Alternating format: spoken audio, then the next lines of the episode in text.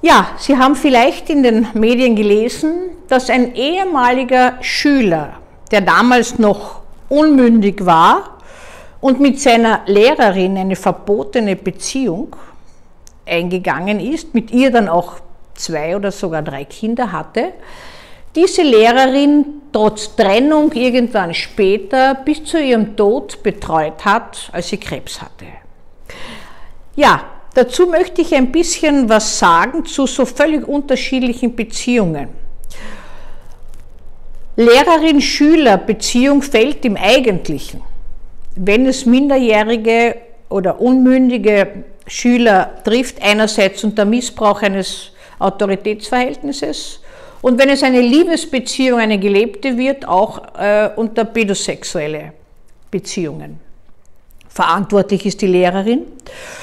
Es gibt diese romantische Ader, dass man immer sagt, naja, eine Lehrerin, die, einen, die sich einen Schüler angelt, der soll heilfroh sein, der wird in die Liebe eingeführt und wie toll es dem geht. Das Ganze fliegt ja oft erst entweder durch Neider auf, nämlich durch andere, die mit der Lehrerin nichts haben, oder durch die Eltern dieses Auserwählten.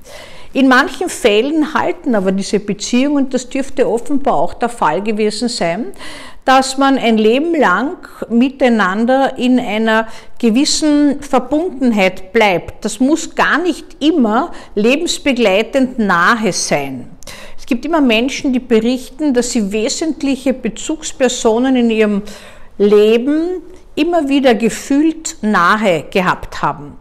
Äh, ich glaube, Leonard Cohen hat auch über Marianne Eden gesprochen in dieser Art und Weise, obwohl er ja 100.000 Frauen dazwischen gehabt hat und trotzdem eine gewisse Verbundenheit gefühlt hat.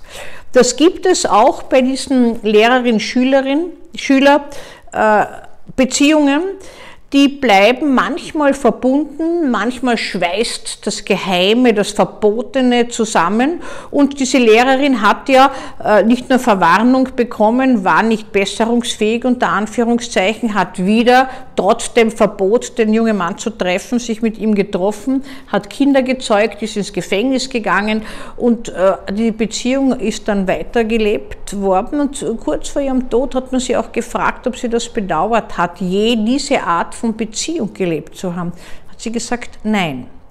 Natürlich müssen wir global sagen, es ist nicht in Ordnung und fällt unter eine Besonderheit und auch unter eine Strafbarkeit, wenn sowas passiert. Ich möchte nur den Fokus auf gewisse Beziehungen hinlenken, wo einer und auch der andere Lebensbegleitung in, begleitend in gefühlter Verbundenheit bleiben. Das gibt es auch, wenn man weitere Partner inzwischen, Partnerinnen hat, dass sowas wie ein gefühltes Dazugehörigkeit, äh, Vertrauen fast möchte ich sagen, bestehen bleibt. Äh, wir sprechen oft von Seelenverwandtschaft. Und Seelenverwandtschaft heißt, wenn man es reduziert und der Romantik beraubt, nichts anderes als der andere ist in so einer Stimmung und in so einem Gefühl wie ich, äh, so dass ich stets das Gefühl habe, er weiß schon, was ich sagen möchte, wir wollen immer dasselbe und so weiter. Das ist kein Garant dafür, dass diese Beziehungen funktionieren. Auch solche Menschen kommen in Paartherapie. Aber es ist so ein Gefühl, mit dem anderen verbunden zu sein. Und erstaunlicherweise kommt es dann vor, dass einer plötzlich fühlt, dass es dem anderen schlecht geht. Das hat man schon aus dem Krieg gekannt, dass eine Mutter plötzlich äh, laut aufschreit und sagt, mein Sohn ist jetzt gestorben.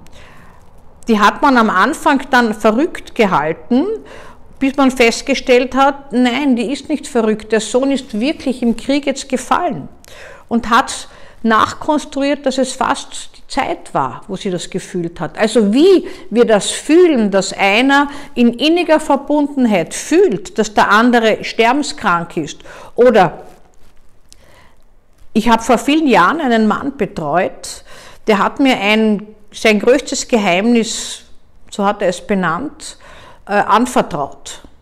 Und er ist in eine Krise gekommen, hat eine schwere Muskelerkrankung gehabt, ist immer schwächer geworden. Ich habe hab mit ihm das autogene Training gelernt und auch ihn hypnotisiert und habe ihm dadurch äh, viel äh, weitergeholfen. Und fünf, sechs, sieben Jahre später, auf einmal fällt mir dieser Mann ein Und ich habe das Gefühl, ich muss sofort zu dem. Meine Vernunft sagt mir, bitte, wofür soll das jetzt? Du wirst doch nicht penetrant zu irgendjemandem hinkommen äh, und ihm äh, und sagen jetzt so, Grüß Gott, hier bin ich nach sieben Jahren, Sie haben mich zwar nicht gerufen, aber hier bin ich wieder. Ich habe aber meinem Gefühl getraut und habe äh, einfach angerufen dort. Den Sohn habe ich gekannt und habe gefragt, äh, ob ich nicht zum Vater kommen könnte. Der, der, hat gleich abgewunken und hat gesagt, ja, äh, Sie haben ihm sehr geholfen, aber jetzt braucht er Sie nicht mehr. Da habe ich gesagt, ich, ich brauche kein Geld. Ich möchte nur kurz sehen. Ich habe das Gefühl, es wäre notwendig. Ich bin hin zu diesem Mann und er hat mir eben in dieser halben Stunde das Wesentliche, was ihn zeitlebens belastet hat, erzählt. Er hat sich etwas vorgeworfen, schuldhaft vorgeworfen, was er nie wieder gut machen hat können. Hat das niemandem erzählt, nicht seiner Frau und nicht seinen Kindern. Ich habe keine andere Funktion dort gehabt, als zuzuhören und keinen Kommentar dazu abzugeben und einfach zu nicken und ihn so anzunehmen, wie er ist. Er ist zwei Tage später gestorben und ich bin wahnsinnig froh gewesen, dass ich mich nicht abhalten habe lassen und dass ich mir getraut habe. Das ist sowas. Warum kommt das zwischen Arzt und Patient auch vor? Das kommt, wenn man manchmal so tief berührt ist. Das gibt es auch in der ärztlichen Praxis und in der therapeutisch-psychiatrischen Praxis. Und das war ich bei diesem Patienten. Er selbst war so tief berührt, weil er mich in einer Zeit aufgesucht hat, wo ich eigentlich keine Patienten genommen habe. Ich habe gerade mein drittes Kind gehabt und äh, habe nur ganz wenig Patienten genommen. Und dieses Kind ist auf meinem Schoß gesessen, etwas, was heute, also auf meiner, in meinem äh, Schoß gelegen, etwas, was heute ohne dies undenkbar wäre. Also diese Verbundenheitsgefühle oder dieses Gefühl, der andere braucht etwas, äh, ist krank, ist sterbenskrank, ich muss dorthin, das gibt es. Das gibt es auch zwischen verschiedensten Ländern, die eigentlich am anderen Ende der Welt liegen, wo wir sind. Es ist nämlich ortsunabhängig und etwas, was über uns ist und was wir noch nicht wirklich begreifen. Das ist etwas, was ich Ihnen vielleicht mitgebe, sich zu fragen, ob Sie das auch schon erlebt haben.